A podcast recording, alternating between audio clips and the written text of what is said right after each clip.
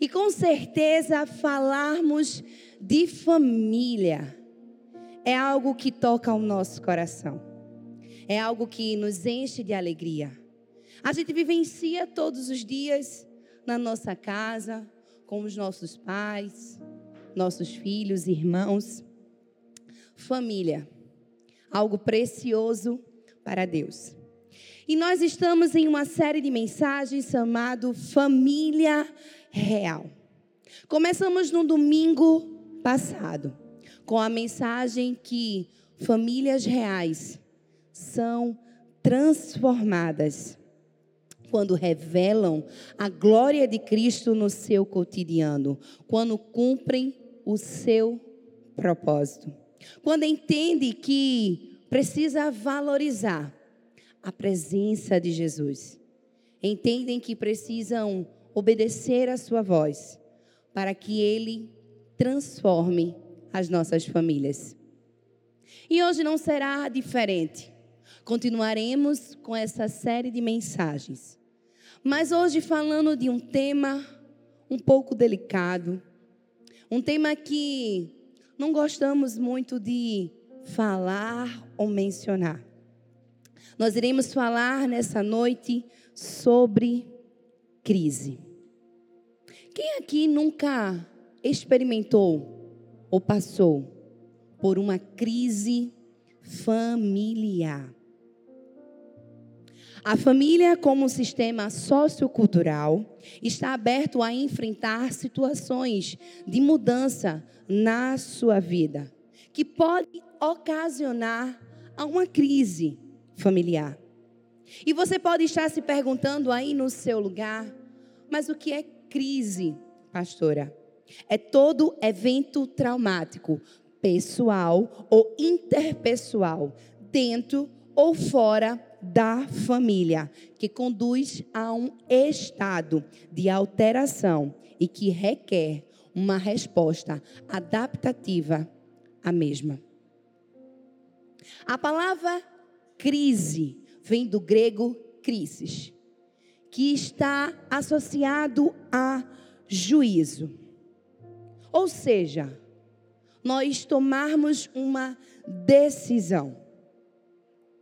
Então, nós podemos entender que é na crise que nós precisamos tomar alguma decisão. Nós precisamos fazer algo, nós precisamos atuar no momento de uma crise. E talvez você esteja aí no seu lugar se perguntando: eu estou passando por uma crise, o que fazer? Queria dizer para você ter calma. Tá tudo bem. Deus continua no controle de tudo. O que nós precisamos entender é que as crises precisam ser expostas, precisam ser tratadas.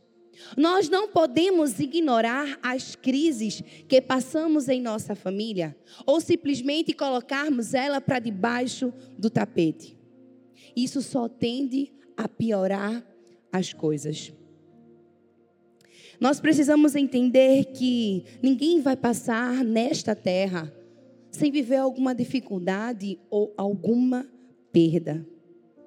O que precisamos entender é que durante a crise, Deus nunca sabe, nunca perde o controle das nossas vidas.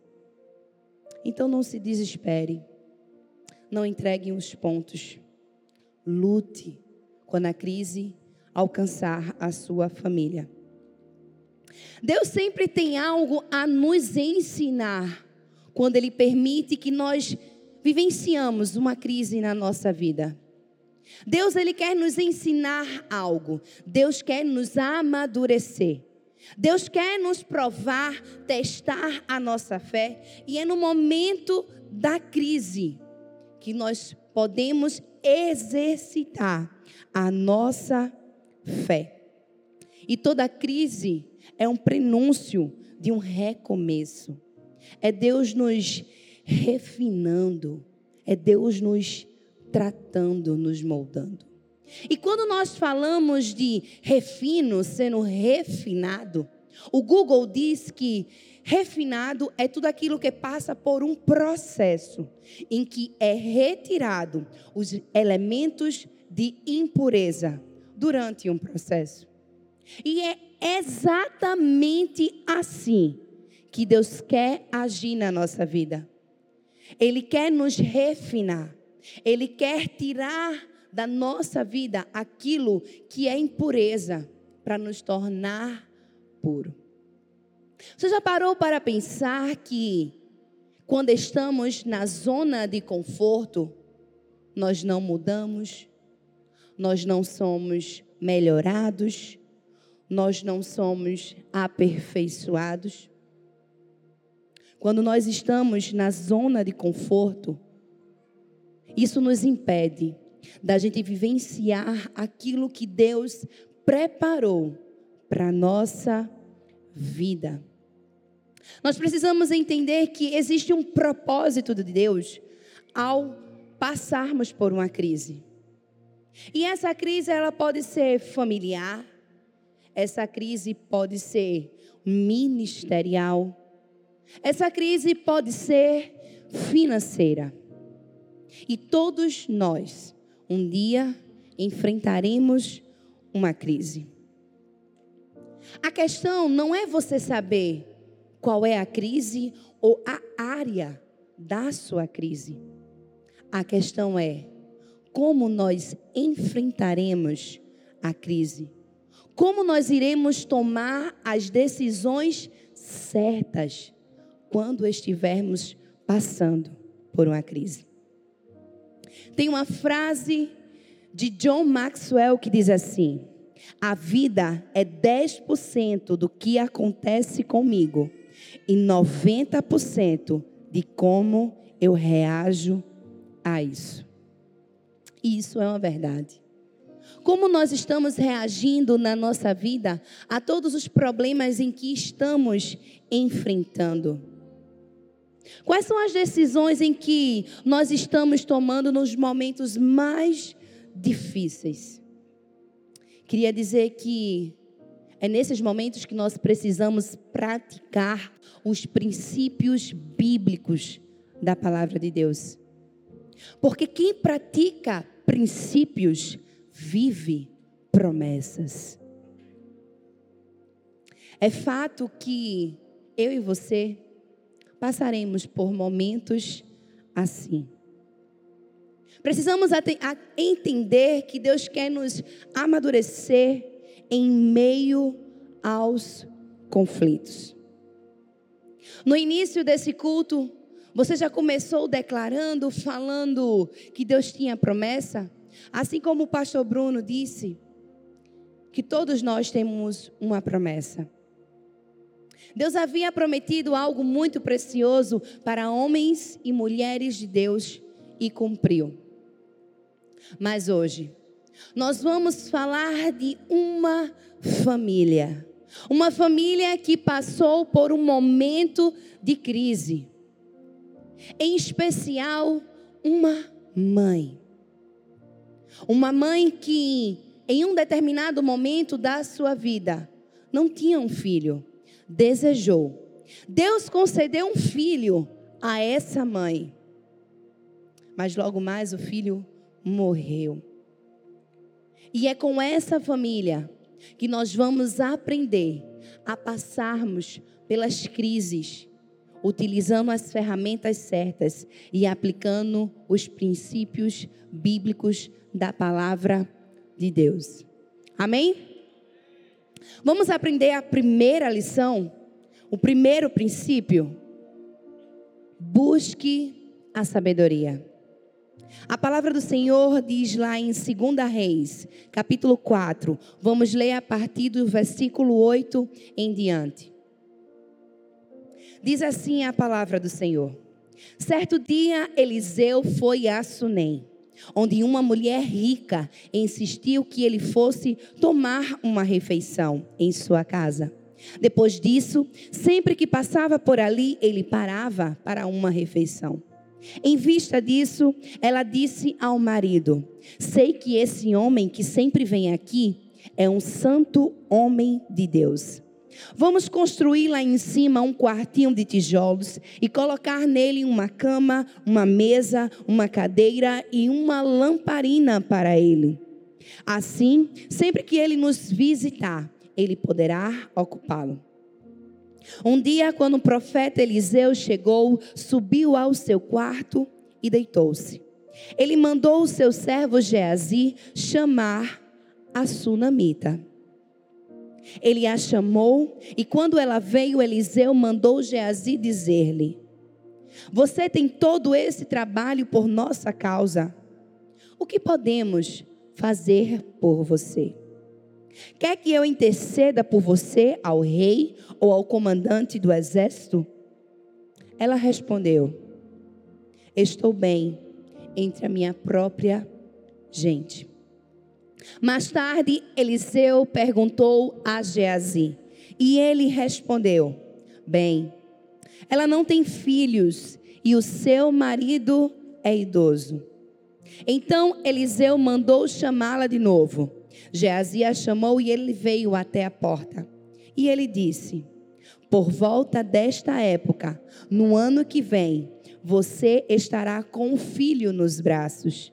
Ela contestou: Não, meu senhor, não iludas a tua serva, ó homem de Deus. Vamos parar aqui. A história dessa mulher, a qual ainda não sabemos o nome, a qual o nome não foi revelado, tem passado e marcado gerações. Tem marcado gerações com um exemplo vivo de uma fé.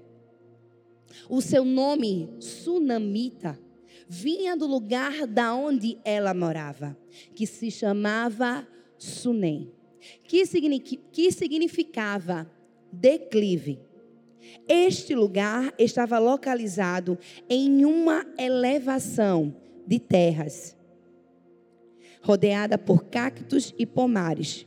E logo à frente existia um lugar chamado Monte Carmelo, onde Elias lutou com os 400 profetas de Baal. Aquela mulher, ela teve o discernimento de entender que o homem que estava hospedando era um homem de Deus. Aquela mulher conseguiu diferenciar em uma geração onde existiam falsos profetas, que aquele homem verdadeiramente era um homem de Deus. E ela diz para o seu marido: Sei que este homem é um santo homem de Deus. Ela teve discernimento, ela entendeu. E eu queria fazer uma pergunta para mim para você. Nós estamos discernindo os verdadeiros profetas na nossa geração? Será que nós estamos conseguindo discernir a verdadeira voz de Deus? Porque se nós sabemos diferenciar a voz de Deus dentro da nossa casa, quando estivermos na rua, não iremos confundir a verdadeira voz de Deus.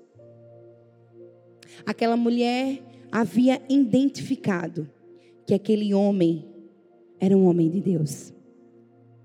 Igualmente, uma família precisa ser sábia e observar e discernir a vontade de Deus.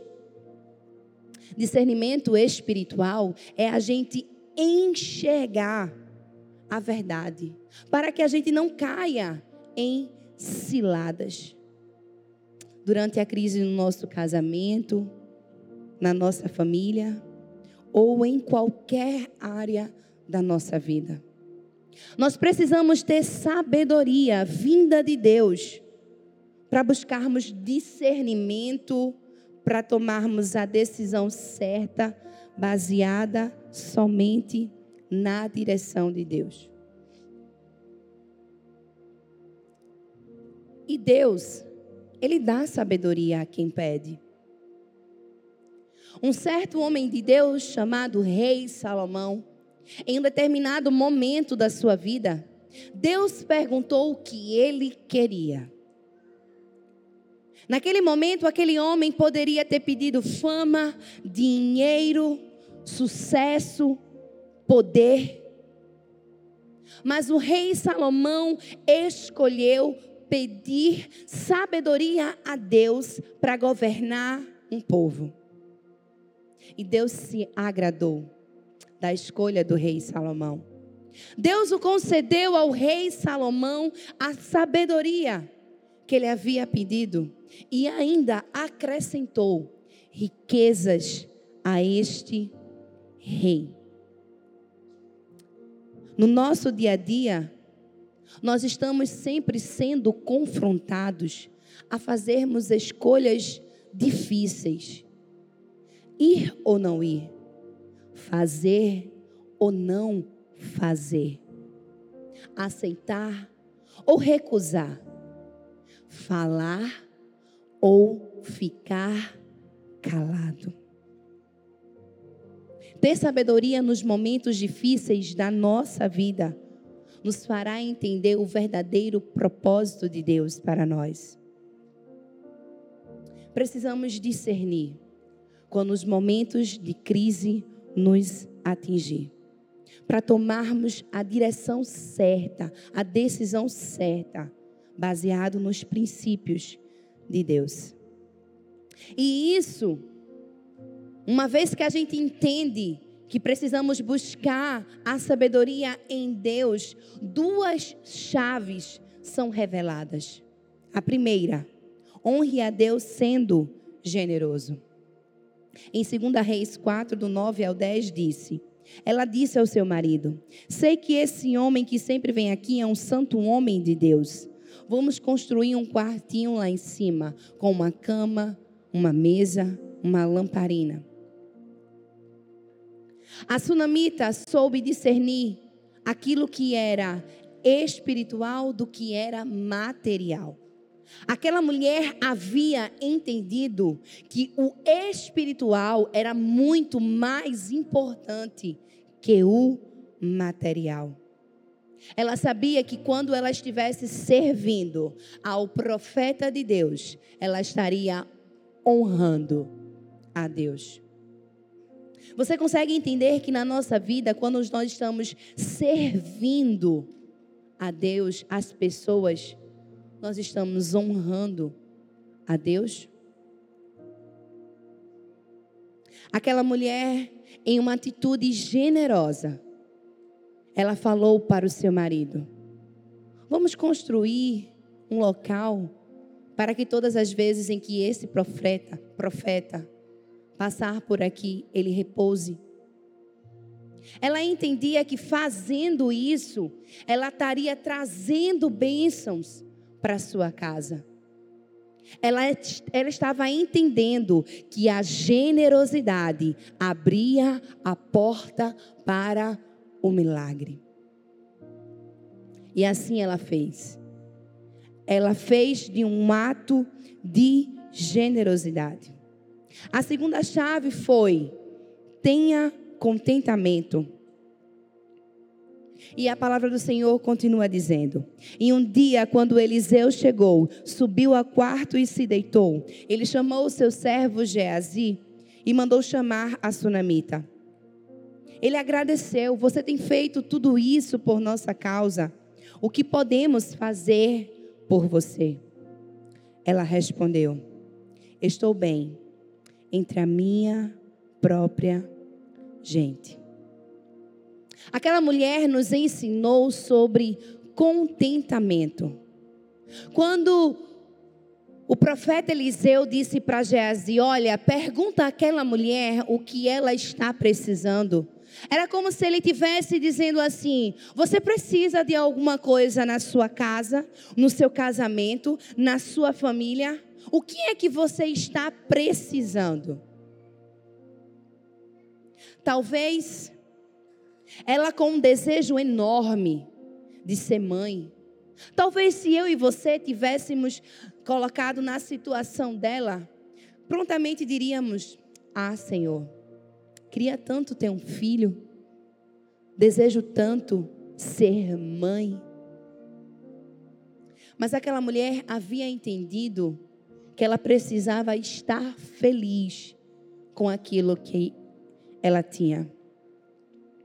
E quando ela nos ensina sobre contentamento, isso fala fortemente ao nosso coração. Será que nós estamos felizes com o que Deus tem nos dado?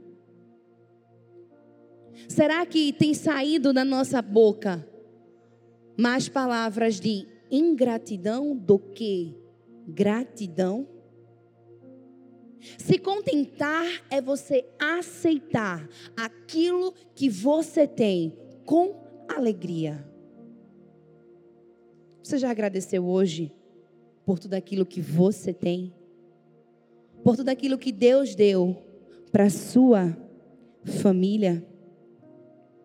Aquela mulher simplesmente respondeu: Está tudo bem. É interessante que na Bíblia a gente vê situações de várias mulheres em que na Bíblia é falado da sua esterilidade. Mas nesse contexto em que a mulher sunamita está inserida, não era ela que era estéril, era o seu marido que era idoso. E ela simplesmente escolheu dizer: Está tudo bem. Estou feliz no meio dos meus familiares.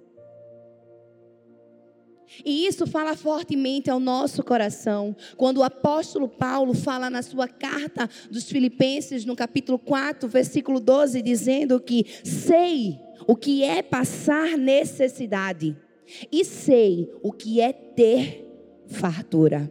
Aprendi o segredo de viver contente em toda e em qualquer situação. Seja bem alimentado, seja com fome, tendo muito ou passando necessidade. O apóstolo Paulo nos ensina a sermos contentes, independente das situações em que estamos vivendo, vivenciando ou passando. Se contentar na alegria também na tristeza, com muito e também com pouco. Há sabedoria no contentamento. Aquela mulher entendeu que ela poderia ser feliz com aquilo que ela tinha. Talvez o desejo daquela mulher de ser mãe fosse algo que dentro do seu coração ardesse, queimasse mas ela escolheu estar feliz com o que ela tinha. Mas sabe o que eu acho mais excepcional, extraordinário? É que quando Deus quer nos abençoar, Ele não pede a nossa permissão, Ele nos abençoa. Deus abençoou aquela mulher. Deus a concedeu um filho sem nem mesmo ela pedir. Segundo, reaja e busque a ajuda certa. Em 2 Reis, no capítulo 4, agora nos versículos 17 em diante, diz assim: Mas como Eliseu lhe dissera, a mulher engravidou, e no ano seguinte, por volta daquela mesma época, deu luz a um filho. O menino cresceu e certo dia foi encontrar o pai, que estava com os ceifeiros. De repente, ele começou a chamar o seu pai, gritando: Ai, minha cabeça! Ai, minha cabeça! Então o pai disse ao servo: Leve-o para a mãe dele. O servo pegou o menino e levou-o até a sua mãe. O menino ficou no seu colo até o meio-dia e morreu. Ó. O filho a quem tanto aquela mulher esperou, desejou, sonhou, havia morrido em seu colo. Aquela mulher, naquele momento, o que ela havia de mais precioso, o que ela tanto havia sonhado, havia morrido. Mas sabe o que é mais interessante? Quando a gente continua lendo as passagens, aquela mulher, quando viu que o seu filho havia morrido, a Bíblia fala que ela pegou o menino, colocou em cima da mesa, da cama que ela havia preparado para o profeta, fechou a porta e disse ao seu marido: Prepare um servo e uma jumenta, preciso ir encontrar o homem de Deus. Talvez em uma situação natural, no nosso dia a dia, no nosso cotidiano, talvez a primeira reação que uma mãe teria era de desespero, em saber que o seu filho havia morrido. Talvez a primeira circunstância seria correr, pegá-lo nos braços, ir ao encontro de um médico, correr desesperado, chamar o marido. Mas a Bíblia fala que ela botou o menino em cima da cama, fechou a porta e foi encontrar o homem de Deus. Só para você ter uma noção, o lugar aonde ela morava, que chamava-se Sunem, ficava a 40 quilômetros aproximadamente do Monte Carmelo, que era onde o profeta Eliseu estava. Você consegue imaginar você caminhar 40 quilômetros em cima de um jumento? Com certeza esse jumento não corria, não ia a longas distâncias, porque era o que com certeza aquela mulher, aquela mãe desejava: chegar o mais rápido possível ao encontro daquele profeta. Quando aquela mulher estava indo ao encontro do profeta, que Geazi olha para ela distante e diz para Eliseu que a sunamita está chegando. Geazi vai ao encontro dela e pergunta o que ela está passando. Ela prontamente corre e vai aos pés do profeta Eliseu. E Eliseu fala: Deus ainda não me revelou o que aconteceu com essa mulher. Mas eu sei que seu coração está amargurado. E ela diz: Acaso eu te pedi um filho, meu Senhor? Não te disse para não me dar falsas esperanças? Aquela mulher era uma mãe. Uma mãe que soube ir ao encontro da pessoa certa. Ela não se desesperou na frente do seu marido. Ela não deu o seu filho como morto, não mandou enterrar. Ela correu ao encontro da pessoa certa, de alguém que poderia resolver o seu problema. E quando ela está frente ao profeta Eliseu, ela está chorando, ela diz: eu não te pedi um filho, Senhor, porque me deu falsas esperanças. Será que aquela mãe não amava profundamente o seu filho? Será que aquela mulher dentro do seu coração não estava chorando, entristecida? O milagre havia chegado em sua casa. E anos depois, aquele menino morre, isso quer dizer que na nossa vida iremos passar por crises. E muitas delas não podem ser evitadas. Simplesmente vamos passar por elas, por infortúnios, por desertos, crise no nosso relacionamento, na nossa casa, com os nossos pais, na área financeira. Crise que a gente não escolhe passar por ela, ela simplesmente nos alcança. E talvez em algum momento da sua vida você esteja perguntando a Deus: Mas por que eu, Senhor?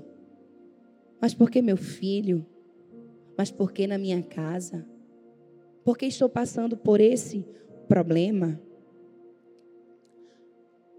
E Deus está dizendo para mim e para você: eu tenho um propósito no meio da crise. Deus está nos refinando no meio de uma crise. Deus está nos provando no meio de uma crise, no meio da dor. Aquela família estava passando por um momento delicado. O menino havia morrido. Mas aquela mulher reagiu criou forças e foi para a pessoa certa. A Bíblia relata que o profeta Eliseu foi ao encontro daquele menino. O profeta Eliseu se debruçou por cima do menino, orou. Com o calor do seu corpo, Deus concedeu que aquele menino ressuscitasse.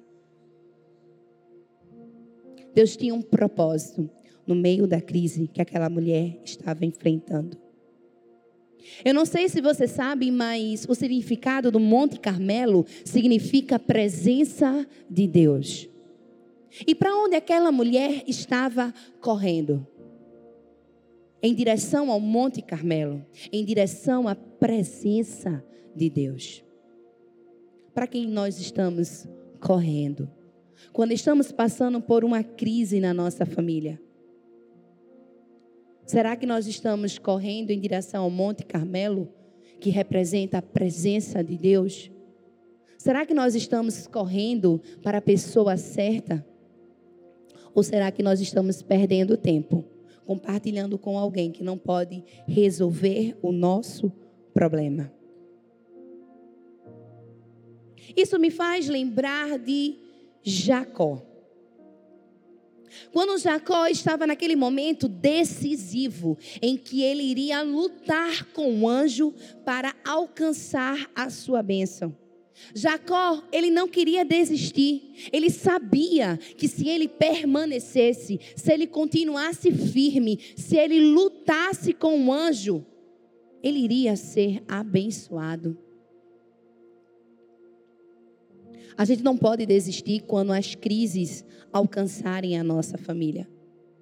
Nós precisamos fazer assim como Jacó fez: lutar, guerrear e ter a certeza que nós venceremos, que nós seremos abençoados.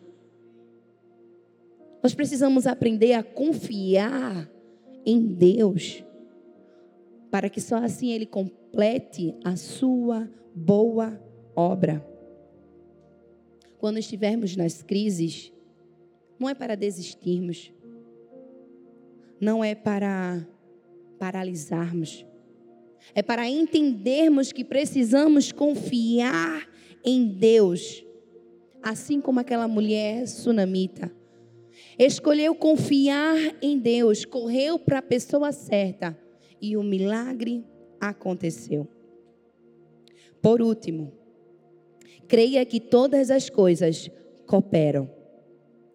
Ainda no capítulo 8, nos versículos de 1 a 6, diz assim: Eliseu tinha prevenido a mulher do menino que ele havia ressuscitado. Saia do país com a sua família e vá morar onde puder, pois o Senhor determinou uma fome nesta terra que durará sete anos.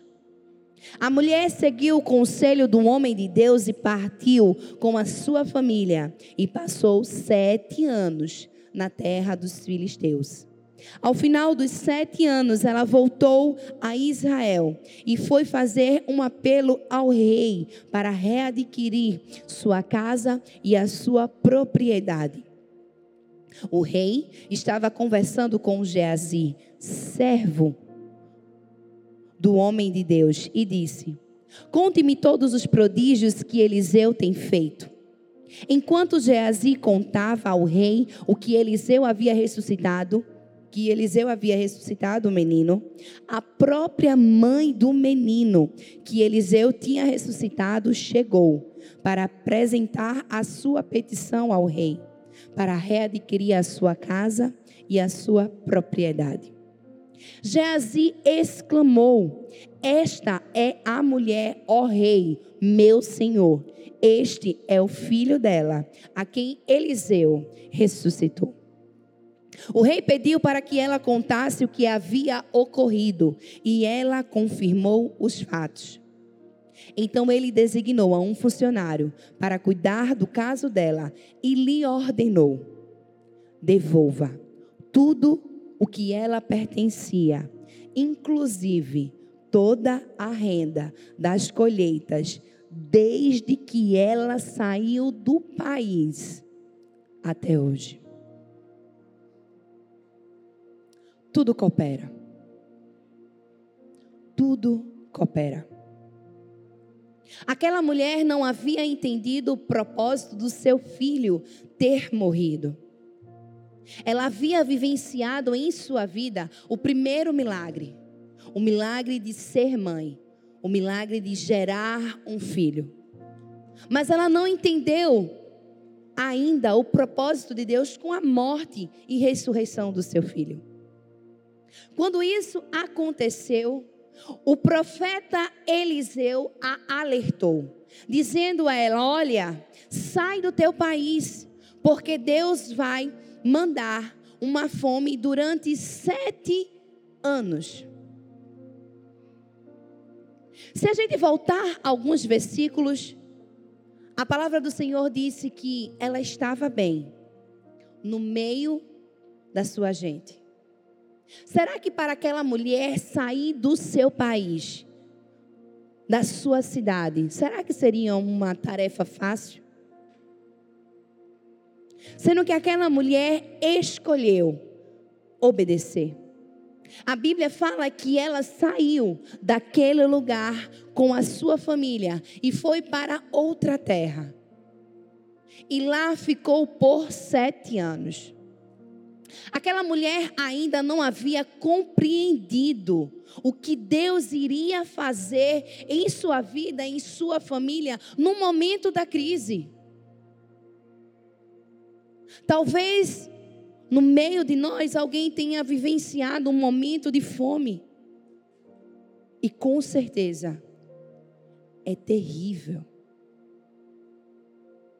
Deus havia alertado: sai desse lugar ela obedeceu. Sendo que os sete anos se passaram e a mulher sunamita volta a seu país. E quando ela volta, ela vai de encontro a o rei. Eu não sei se você sabe, mas para a gente ter acesso a um rei, não é algo tão simples. Não era algo que você iria prontamente, eu vou olhar um rei, vou ali falar com o rei. Com certeza existiam protocolos, existiam coisas que precisavam ser feitas para você ir à presença do rei. Aquilo não paralisou aquela mulher. Aquela mulher foi ao encontro do rei. E Deus ele é tão perfeito que no momento em que o seu servo Geazi estava compartilhando com o rei aquilo que o profeta Eliseu havia feito, a mulher aparece. E Geazi diz: Olha, a mulher e o filho a quem Eliseu ressuscitou. E a mulher vai ao encontro do rei e pede a casa e a propriedade. Ela pediu. Ela foi diante de um rei e pediu. Que ousadia. Quantas vezes eu e você não temos a ousadia dessa mulher? Porque existem coisas que precisamos fazer, mas a gente não vai, a gente tem medo. Aquela mulher foi com o seu filho e disse: Ó oh, rei, me dá a minha casa e a minha propriedade. E o rei, depois que havia escutado aquilo que o profeta Eliseu havia operado na sua vida, disse: Ok, vou devolver tudo aquilo que você tinha. E a palavra do Senhor disse o quê? Que restituirá tudo o que ela tinha da colheita, desde o dia em que ela havia saído do seu país até o dia de hoje. Você consegue entender que tudo coopera? Tudo cooperou para aquela mulher. Tudo cooperou para aquela mulher viver um milagre muito maior do que a ressurreição do seu filho, que era a promessa de Deus sendo cumprida em sua vida. A morte daquele menino não era para apagar os sonhos de Deus, pelo contrário, era para fazer um milagre maior. Às vezes Deus nos desafia a passarmos por situações em que somente a nossa fé e a nossa confiança nele vai fazer com que a gente passe por esse momento sem duvidar, sem questionar, apenas confiando e aplicando os propósitos bíblicos certos, os princípios certos. Aquela mulher com um passo de fé vivenciou o maior milagre da sua vida. Ela havia passado por uma crise. E Deus havia colocado ela numa posição maior. Deixa eu te dizer, Deus também usa os momentos difíceis para trazer o propósito dele para as nossas vidas. Queria que você ficasse em pé no seu lugar. Nós estamos finalizando. Toda vez que perdemos o controle e queremos desistir, estamos abortando o propósito de Deus na nossa vida e na nossa família. Fica tranquilo quando você passar por uma crise. É Deus te amadurecendo. Fica tranquilo quando a situação parecer estar fora do controle, porque o seu Deus nunca perdeu o controle. Tudo coopera para aqueles que andam e amam a Deus. Creia que Deus pode trazer restituição para o seu lar, para a sua família, para a sua casa, porque a obra que Deus começou, Ele irá completar. Nós precisamos entender que nos momentos de crise em que tivermos enfrentando, nós precisamos tomar as decisões certas. Nós precisamos buscar a pessoa certa. E nós precisamos entender que tudo coopera para aqueles que amam a Deus. E eu queria finalizar a palavra com uma frase de Charles Spurgeon que diz assim: Muitos homens devem a grandeza da sua vida aos obstáculos que tiveram que vencer. A grandeza da sua vida não está associada apenas aos seus momentos de prazeres, de alegria, de bonança, mas pelas provas que você passa, que você enfrenta, a crise que você precisa vencer. É nesse momento, é no momento da crise, que Deus quer nos amadurecer, que Deus quer nos refinar, que Deus quer retirar da nossa vida as impurezas, Deus quer tirar aquilo que é ruim, Deus quer nos ensinar algo na nossa crise. Deus quer nos ensinar algo no momento de tribulação. Nós precisamos entender que os momentos difíceis também são os momentos que Deus trabalha e opera na nossa vida e na vida da nossa família. O problema é que nós precisamos entender que precisamos buscar a pessoa certa. Nem todo mundo está preparado para escutar o teu problema, a não ser o seu Deus.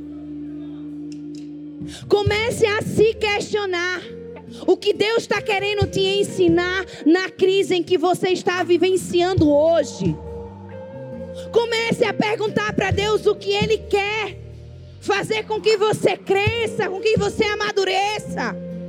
Comece a se questionar se a prova que você está passando ou vivenciando na sua casa, no seu ministério, no seu trabalho. O que é que Deus quer te ensinar? Feche seus olhos nesse momento e comece a interceder pela sua família. Nós vamos orar. Pai, nesse momento, nós entendemos que somente o Senhor pode operar um milagre na nossa vida, na nossa casa e na nossa família. E é neste momento, Senhor, que nós precisamos entender e reconhecer que também nos momentos de crise o Senhor tem operado tem operado porque tudo coopera para aqueles que amam a Ti. Pai, em nome de Jesus, eu não conheço quais são os problemas, quais são as dificuldades que teus filhos estão passando, que a tua igreja está passando. Eu não sei o que está tribulando, eu não sei o que tem afligido, mas de uma coisa eu sei: que quem vive princípios, vive promessas.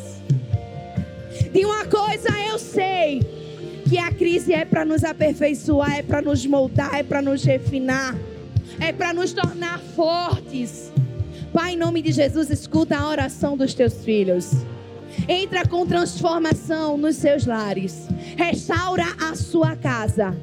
Em nome de Jesus, se for uma crise na enfermidade, traga a cura. Se for um desemprego, abra uma porta. Se for fome ou necessidade, venha com a provisão. Porque aquilo que o Senhor prometeu, o Senhor irá cumprir.